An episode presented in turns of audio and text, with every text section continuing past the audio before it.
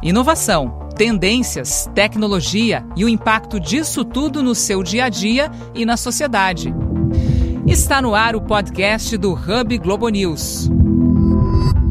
E no episódio de hoje, um pé no chão, outro na nuvem, ou a desvirtualização da vida. Bom, para quem acompanha o podcast Hub Globo News, vocês hão de lembrar que no último episódio a gente falou muito da virtualização da vida, das relações e tudo mais. Só que, como nem tudo é uma coisa só, como diria a editora Danusa Matiasi, tem os dois movimentos ao mesmo tempo ou muito mais do que isso. E a gente vai discutir um pouquinho essa complexidade toda. Participam do episódio de hoje. Danusa Matiasi. Eu, Alexandre Roldão. Elide Monteiro que é professora de marketing digital da FGV e do IBMEC, é a nossa convidada mais do que especial neste podcast. Então, jogando logo a bola para cima para ver quem pega. A gente vem acompanhando aí com as mudanças aceleradas no mundo todo mundo querendo achar uma nova forma de fazer comércio, uma nova forma de fazer negócios, uma nova forma de se relacionar. E tudo teve a ver durante os últimos anos, talvez, com praticidade, com empoderamento, com o avanço dos smartphones na vida das pessoas e as coisas práticas acontecendo. E a gente viu os sites surgindo, a gente viu depois dos sites os serviços, a gente vê agora os aplicativos se multiplicando e continuam se multiplicando, e ao mesmo tempo a gente vê aqui e ali movimentos reversos, gente que tinha começado só na internet, que começa a aparecer também no mundo real, de volta, entre aspas. E aí, aonde estamos e para onde vamos? Elis, você que ensina marketing digital, que tem estado aí, digamos, uma matéria que tem estado por cima da carne seca nos últimos anos, uhum. porque todo mundo queria saber como fazer para avançar no mundo digital, que ia trazer os consumidores bem reais para marcas, para serviços, para produtos. Mas agora parece que a coisa está meio vaga, tem uma, uma busca por uma volta à natureza, uma busca por uma volta ao antigo é. comércio, junto com o avanço dos aplicativos. É, na verdade, eu acho que isso é resultado de um amadurecimento das marcas, porque elas entendem atualmente, estão começando a entender, na verdade, que o consumidor ele é um só. E ele não é nem digital e ele é nem offline, ele é os dois. Então, o consumidor, ele quer praticidade, ele quer fazer do jeito que ele quer, quando ele quer e como ele quer. Então, acho que é um movimento sensacional de amadurecimento desse mercado. Os aplicativos chegam para ajudar né, é, nessa necessidade que o consumidor tem de adquirir serviço, de adquirir produto, fazendo a intermediação com os fornecedores em geral, mas é, ele é o mesmo consumidor que consumia antigamente, só que, óbvio, hoje ele tem mais canais para procurar aqueles fornecedores que poderiam estar à disposição dele e não estavam. Né? Eu achei legal que todas as palavras que eles usou, a maioria tem consumidor na história. O consumidor manda, o consumidor quer, ele quer ser atendido. A minha pergunta é o seguinte: e as marcas? Estão é. preparadas para ser demandadas desse jeito? Ou elas ainda estão com a cabeça no analógico, querendo mirar no digital? É, Rodão, é, vou ser muito sincera. É, eu dou muito curso em empresa, tenho muito contato, dou consultoria.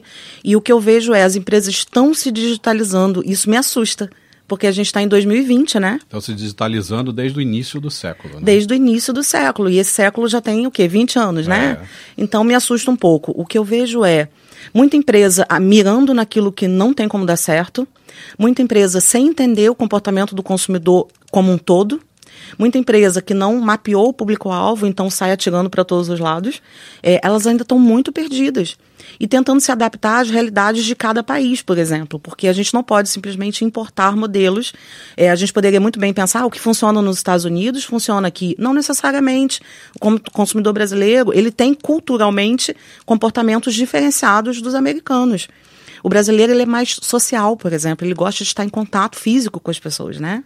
O que seria focar errado, mirar errado, é. que você falou que as marcas têm feito? Principalmente lançando produto e serviço que não correspondem às expectativas do consumidor, porque não conhecem o consumidor. Fazem muito pouco pesquisa de mercado, por exemplo, é, e, e ouve muito pouco o consumidor. É, e isso é uma revolução que veio aí desde a década de 70, 80, quando se começou a pensar no consumidor como figura importante no processo de troca, né? E desde então as empresas elas pensavam nelas quais são as minhas necessidades, minhas expectativas. E, na verdade, a expectativa dela não necessariamente é a mesma do consumidor.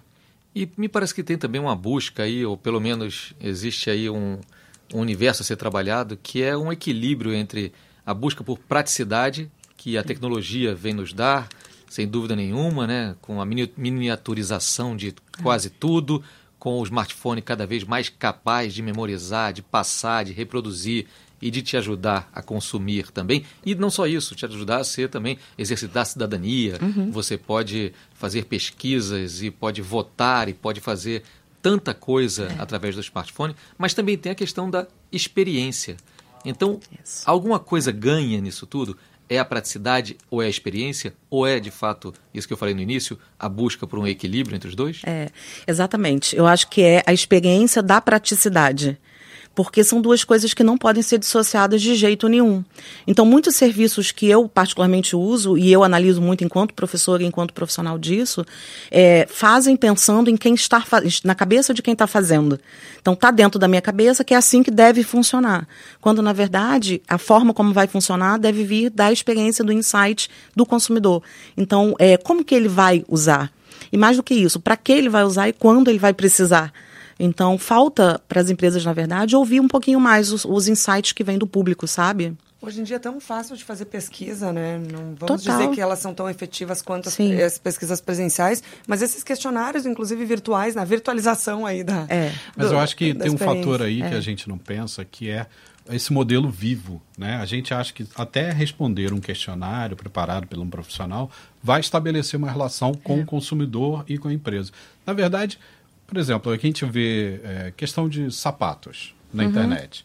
Você tem grandes players aí, gigantes, que têm melhor preço, tem muitos modelos, entregam com facilidade, mas o cliente, o que a gente vê, uhum. é ele indo no shopping, na loja física, até do concorrente, para vestir o sapato, para calçar, para andar, para olhar no espelho. E aí, só depois desse momento da tomada de decisão, é que ele pode uhum. ir para o online para comprar. Uhum. Mas uhum. ele quer o contato físico. O que, é. que você acha, mais ou menos assim? é acaba uma, uma corruptela do é, sistema. É um né? paradoxo, né? A gente está com um paradoxo muito engraçado. É, a gente teve experiências de empresas que botaram pontos físicos para experimentação de produtos. Isso foi recente, inclusive. Marcas de roupa que botam uma loja de exposição de produto e o cliente vai lá, experimenta e compra virtualmente. Ele não pode comprar presencialmente. Olhou, mas não levou. Olhou, mas não levou. Isso aí tem dois momentos aí muito complicados. Porque, primeiro, você deixa de satisfazer aquele que quer levar. Né? Porque você vai gerar expectativa. Mas, ao mesmo tempo, você pode oferecer comodidade para ele. Né? Uhum. Não precisa carregar sacola, eu mando para você em 30 minutos, que é a proposta que se fazia dentro, dentro dessas lojas. E acho que até que o consumidor aceita pagar um pouquinho mais. Ele aceita. É, o consumidor ele quer ter a experiência. É, ele quer ter uma experiência que seja prática, que seja cômoda e que seja, acima de tudo, segura. A gente não pode esquecer desse fenômeno. É, tem uma coisa que eu gosto muito de comentar, que é o público de terceira melhor idade, né, hoje. Esse público, ele é muito esquecido pelas empresas em geral. Esse público tem alto poder aquisitivo. Esse público, ele consome muito digitalmente hoje. E é um público é, que raramente é feito pesquisa de mercado sobre esse público. Então, esse público talvez seja uma fatia da população hoje que precisa ser bem atendida no digital, mas a experiência para eles não é a mesma que a nossa. Uhum. Eles, o Rodão falou agora há pouco na questão do, dos paradoxos que aparecem aqui e ali nessas relações. Tem um que me chama a atenção, ou tem me chamado a atenção ultimamente, que é o paradoxo entre o crescimento dos serviços de streaming e ao mesmo tempo a resiliência do cinema, né? É. Mas tem tudo a ver com essa conversa que a gente está tendo, porque o streaming chegou em algum momento a, a, se achar que ele poderia ser um substituto para o cinema. Afinal, na comunidade do seu lar, você teria ali é, acesso aos filmes mais recentes, às superproduções do cinema internacional. E na verdade o que a gente tem visto é um aumento da participação do streaming nos cinemas de rua também, é. inclusive colocando seus filmes lá para poderem passar em grandes festivais para concorrer a prêmios como o próprio Oscar e uhum. por aí vai. Então, isso eu acho que talvez retrate bem esse dilema ou essa complementaridade que há entre a praticidade uhum. que nos é ofertada e, ao mesmo tempo, a insistência que a gente tem de querer essa tal dessa experiência. Né? É, cinema é total experiência, né? Meu filho Guilherme tem 11 anos, é, é super digital, óbvio, como todo mundo da geração dele. É, mas ele faz questão de ir ao cinema. E, e ainda dia desse eu falei, Gui, vamos esperar um pouquinho que vai chegar logo, né? A TV e a gente consegue ver via streaming. Ele falou assim: não, não tem a pipoca. Porque a pipoca de casa não tem o gosto da pipoca do cinema, definitivamente, né? O dia que resolveu pipoca tá tudo Já certo. tá tudo certo.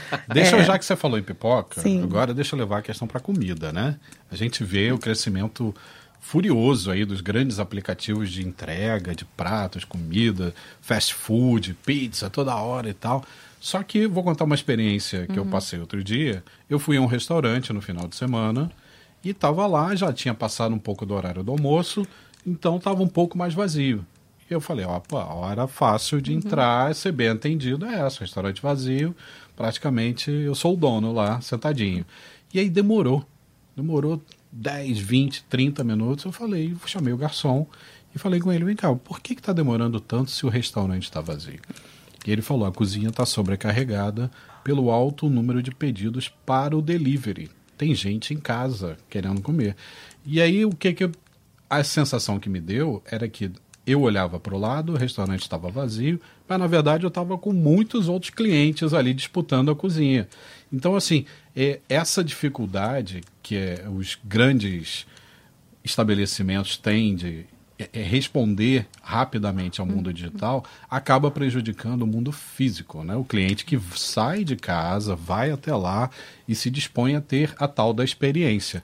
Como é que fica isso? Esse cara acaba sendo prejudicado por conta do, do consumidor digital?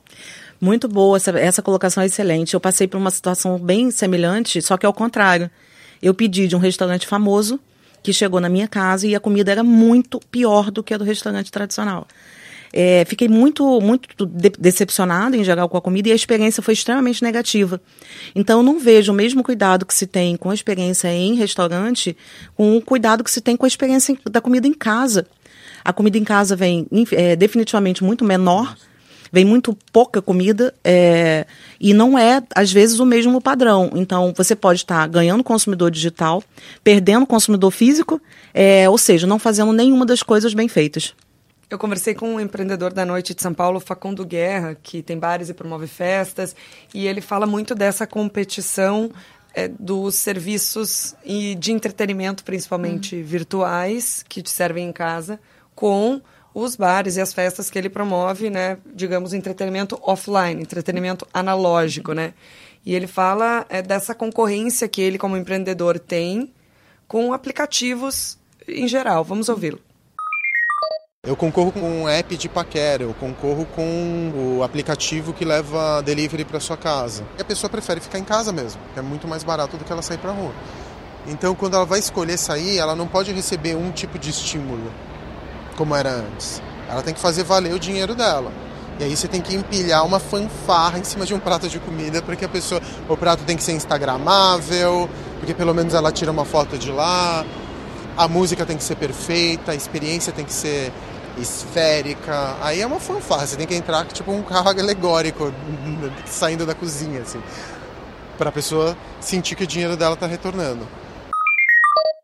Então é isso, o Facundo ilustrou muito bem. A pessoa pode se divertir em casa, tanto quanto na rua, gastando menos. Mas aí há, há dúvidas, né? Vai ter sempre quem vai optar por eu quero o ambiente do antigo inferninho, eu quero o ambiente do clube. É uma diversão boate. diferente, com certeza. É não dá para comparar, claro. Eu acho que vai chegar um momento que a gente vai ter cada vez mais as duas possibilidades, inclusive porque naquela história que eu estava falando da miniaturização, hoje em dia você compra por um site as luzes necessárias para transformar a sua sala numa grande pista de dança. Lá em casa mesmo, em 10 minutos, a gente mete três luzes ali. Então, dependendo do, é. Né, do que se consumiu ali de álcool previamente da conversa boa, a gente vai botar uma... Tá tudo certo. O álcool tá que você certo. pediu no aplicativo Que pediu no aplicativo, Exatamente. claro, que ninguém levou, né? Chama ninguém meia dúzia de amigos, ninguém leva nada. O Rodão estava contando uma história dessa, todo mundo chega lá e o aplicativo entrega. Eu achei isso sensacional. sensacional. Uma amiga minha chamou outro dia, vamos fazer uma festinha lá em casa. Traz só o que você vai consumir. Aquela meia dúziazinha de cerveja que a gente compra e tal. E aí eu achei legal que só eu cheguei com a sacolinha. Falei, ué, todo mundo está chegando de mão vazia e tem cerveja pra caramba. Vou ter que pagar para todo mundo. Aí ela falou, não, você foi o único que, Que optou trouxe. por trazer. O pessoal mandou entregar aqui direto. Então eu tava na loja. você é um convidado à moda antiga, É, Rodão. tá vendo? Agora, isso nos leva para um, um outro fenômeno dos últimos anos também, que a gente viu proliferar nas grandes cidades brasileiras, no mundo também, mas já que estamos por aqui, vamos falar daqui mesmo, que tem a ver, eu acho, um pouco com duas coisas. Uma delas é o preço caro dos aluguéis, muitas vezes, o comércio de rua não ser sempre simples de ser feito, é burocrático, é, exige questões ali de funcionários, segurança, pensar na circulação de clientes potenciais ou não, enfim, um bando de fatores que vão alterar o quanto você vai gastar e o quanto você tem expectativa de lucro, que são as tais das dark kitchens, né? As cozinhas fantásticas. As cozinhas fantasmas. Fantasmas. Hoje, entre em qualquer aplicativo de É. entrega de comida, você vai descobrir que na sua região tem um mundo de restaurantes que você nunca viu. E você nunca viu por uma razão muito simples. Na verdade, eles não existem fisicamente enquanto restaurantes. Existem como marcas, existem como entrega, mas não como restaurantes físicos. E aí, um barato, pô, isso aí tem preços bons, o cara está economizando no aluguel, o cara está economizando em funcionários, tudo bem. Agora, abre também um questionamento interessante para o qual os aplicativos eu acho que ainda não atentaram. É, quantos desses empreendimentos obedecem ali de fato às regras da vigilância sanitária, de tudo que o Ministério da Agricultura pede que se tenha de cuidados de higiene e tudo mais, com manipulação de produtos, E quem fiscaliza, de imposto, imposto, tudo, né? quem paga, será que isso? Então, eu acho que aí é uma questão ainda, né, Delis? Eu estou bem preocupada é, com essa situação, confesso. É, descobri é, que existem, assim como todo mundo, que existem milhares de novas cozinhas perto da minha casa. É, e, aliás, tem outro fenômeno também interessante, que é a possibilidade hoje de ranqueamento né, dessas, dessas cozinhas é, pelo, pelo aplicativo em si e o ranqueamento depois pela recomendação em Google, por exemplo. Então, elas acabam ficando relativamente famosas pelas recomendações que recebem, mas não necessariamente essas recomendações são verdadeiras porque muitas vezes encomendadas que são dos próprios, tá? Isso é um fenômeno também que acontece regularmente. Mas você acha que a gente está. O consumidor está assumindo a responsabilidade de cuidar da marca, no sentido de, ah, se eu gostei, eu dou cinco estrelinhas, quando na verdade isso era antigamente feito pela Vigilância Sanitária, pelo Ministério da Saúde, por órgãos reguladores tradicionais. Será que basta, se eu, eu olhei lá, abri o aplicativo, vi que a pizza tal está num preço bom, demora rapidinho para entregar lá em casa, e só porque alguém falou que é muito legal, será que é bom? Não, exatamente. Não, eu acho que ele está assumindo e não deveria assumir essa responsabilidade, porque ele, inclusive, é o principal lesado nesse caso. Porque é muito complicado quando você faz um pedido e ele chega ruim, que aquele, aquela reclamação reverbere dentro do aplicativo. Eu mesma já tive circunstâncias de reclamar e não ver resultado e não ter depois nenhum pedido de desculpa, nem por quem me entrega e nem pelo dono do aplicativo. Então, afinal de contas, quando dá errado, eu vou onde? E mais do que isso, como é que eu vou confiar em um monte de gente que está dando estrelinha, que no final das contas eu nem sei se é gente mesmo? Porque muitas vezes é algoritmo. O Reclame Aqui, inclusive, tem um levantamento que mostra que cerca de 20% das avaliações em sites, de uma forma geral, de produtos e serviços são fake. Exatamente. E isso tem acontecido cada vez mais, gente. A gente tem que ficar realmente de olho, porque eu mesma já caí numa emboscada dessa. De contratar um profissional recomendado por estrelinha, com mais de 50 recomendações, e o profissional simplesmente não correspondia a 10% do que eu esperava dele. Ele não merecia 50 recomendações. Da onde que vinham essas recomendações? Ou seja, fica uma sugestão até para os próprios buscadores e aplicativos que encontrem uma forma de garantir ao consumidor final que ele tem ali alguma proteção em relação ao que ele está adquirindo. Né? Sim. Agora, só para a gente não falar só de é, questões problemáticas das Dark Kitchen, eu lembro também de um, de um trabalho de um amigo meu recente, que até recentemente, ele mudou há pouco tempo, mas até recentemente ele trabalhava numa dessas cozinhas que ia um pouco além, na verdade. Era uma grande cozinha industrial, é, num bairro da Zona Sul aqui do Rio de Janeiro, e que funcionava, você bucava horas de cozinha por semana, você podia ter a sua marca, a sua especialidade, e você ia usar 12 horas, 24 horas ou 36 horas de cozinha, fazia muita comida de uma vez só, comida essa que seria entregue para os consumidores finais. Ou Tudo seja, ali ele não fazia nada, ele era É. cozinha compartilhada. É isso, era Cozinha uma cozinha compartilhada. compartilhada, ele administrava aquilo, administrava basicamente a agenda da cozinha. Então entrava um japonês, depois do japonês entrava um indiano, depois do indiano alguém que fazia massas, e assim ia passando a semana. Melhor restaurante do Rio de Janeiro. Melhor, né? Melhor. Coworking Co-Kitchen. Exatamente. Res- restaurante Co-kitchen. comunitário. Eu acho excelente porque você democratiza, democratiza o acesso é, a- às cozinhas, né? Então, de repente, uma marca que não teria possibilidade de nascer, ela pode começar a nascer ali. É, ainda tem umas certas, certas restrições dos grandes aplicativos de aceitar marcas novas. Então, eles costumam é, é, aceitar mais rapidamente uma empresa que já esteja consolidada e que seja uma não Ghost Kitchen, Já Ghost tem Kitchen, uma né? presença física. que já tem uma presença e elas costumam, inclusive, ser alavancadas para o topo da pesquisa. É, mas a gente está vendo também uma, uma- um avanço muito forte é, na possibilidade de criação de novas cozinhas e, inclusive, estimulando todo o mercado, o que vai ser também muito bom para a gente como consumidor. Porque a gente vai ter mais gente oferecendo e mais possibilidade de encontrar bons produtos, né? Falando sobre a experiência de consumo, quando a gente estava falando de e-commerce e loja física, tem um dado aqui que eu gostaria de trazer para a mesa.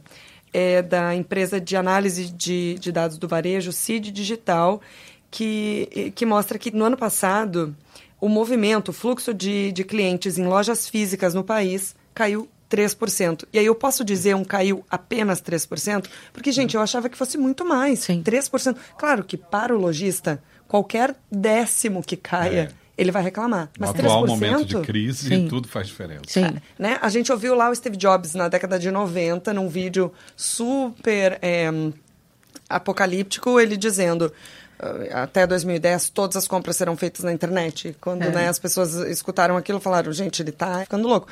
Hoje, a gente sim faz todas as compras, quase todas que a gente quiser na internet, ou todas. Mas, enfim, Muitas. a gente não deixou de ir à loja física. Sim, eu particularmente vou menos. Vou menos até pela carga de trabalho que eu tenho, óbvio, mas eu vou menos. E o que me ajudou muito é o surgimento de- desses aplicativos, justamente porque eu tenho uma carga de trabalho muito alta. Mas, é, em geral, assim, nota-se que tem uma queda, assim. Nos Estados Unidos, a gente já tem muito, muito número de empresa fechando. O ocaso dos shoppings, que já está sendo comentado lá Sim. porque as pessoas pedem mais comodidade, praticidade, confiam mais no comércio eletrônico, compram por app, é, não tem mais medo de botar o cartão de crédito, inclusive o público mais velho.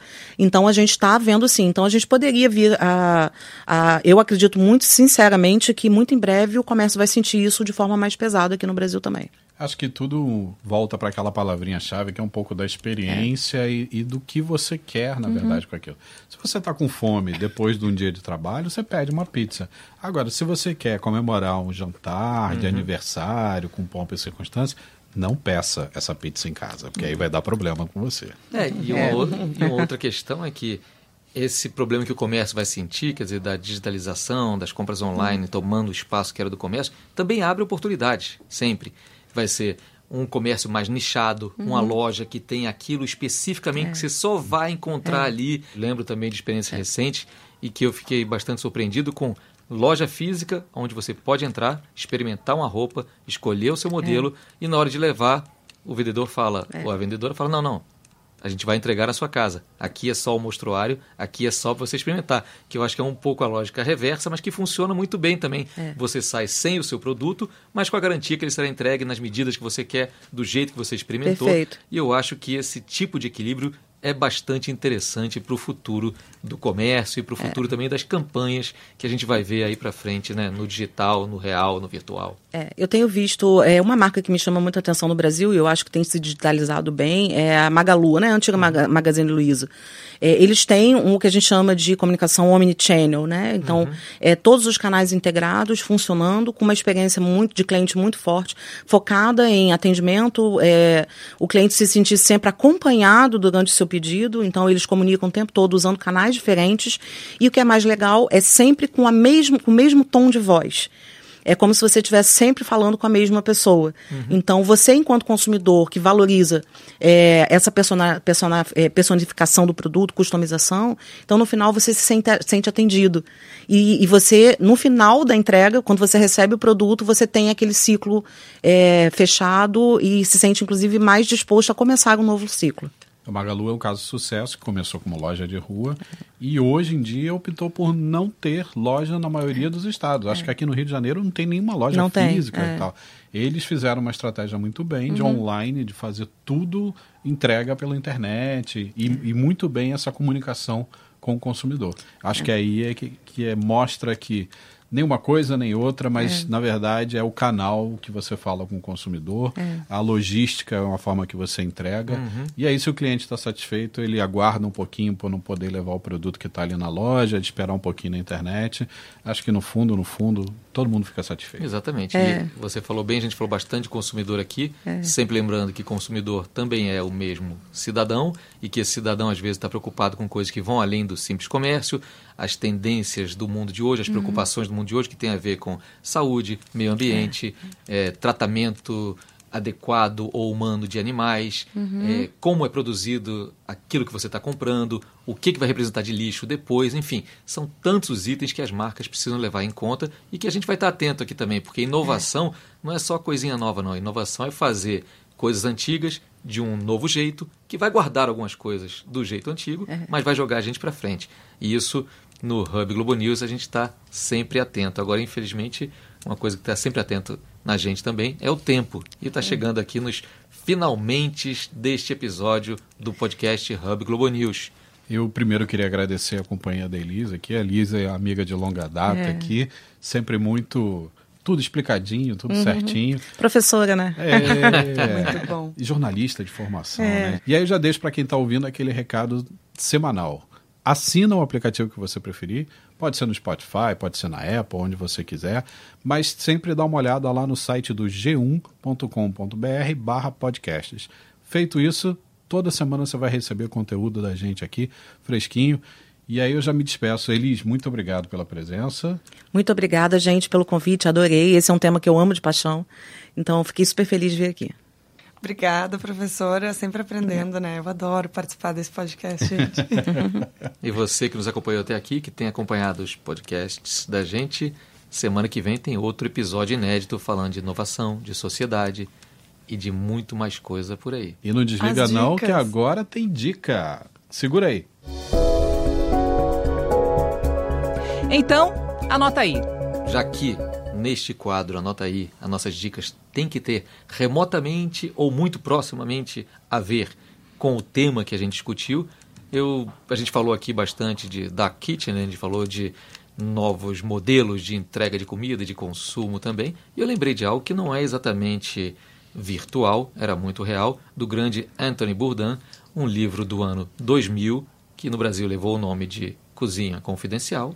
Era Kitchen Confidential, no lançamento dele lá nos Estados Unidos e na Inglaterra, aonde o chefe que nos deixou tragicamente até em 2018 falava um pouquinho dos segredos de algumas das maiores cozinhas de Nova York. E ali você aprende como funciona um restaurante, o que que não funciona direito. Você pode ficar aqui ali até com um pouquinho de nojo, aversão, mas vai saber também eh, os caminhos para acertar. Então, Cozinha Confidencial é um livro que vale a pena ler. Vou também na esteira, vou falar de livro, mas assunto completamente diferente. Não tem nada a ver com o que a gente está falando, muito menos com comida do Marcelo Lins aí. Na verdade, eu estou obcecado com um tema que está todo mundo obcecado, que é coronavírus. Claro. Né? E aí eu vou indicar um livro que é da Sônia Chá. O chá é S-H-A-H. Sônia Chá. O livro chama Pandemia. Descobrindo os caminhos de contágio do cólera, da- do ebola e além. Eu acho que já estamos no momento do além, Além. né? Já declaramos pandemia, estamos preocupados, mas na verdade estamos procurando soluções para sair desta. E compartilhar informações de qualidade com fontes seguras para que ninguém entre de fato em pânico. A minha dica é uma música, pra gente terminar dançandinha aqui, que é Gorilas. Na verdade, uma música não, uma banda que eu adoro, que é Gorilas, que foi criada lá na década de 90, né, 1998, na verdade, final da década. Uma banda virtual, e eu me lembro que, enquanto adolescente, eu me angustiava muito de não saber os reais rostos daquelas pessoas. Eu falava, eu quero conhecê-los, eu quero saber quem são, enfim, hoje em dia, né. Mas, enfim, né, esses membros animados, essas animações aí, essa virtualização dessa banda sempre me atraiu muito, além do som também. Então, dito isto, fechamos o podcast do Hub Globo News desta semana com um pouquinho de gorilas. Até a próxima, pessoal. Até, beijo. Finally, someone let me out of my cage. Now, time for me is nothing cause I'm counting no A's. Nah, I couldn't be there. Nah, you shouldn't be scared.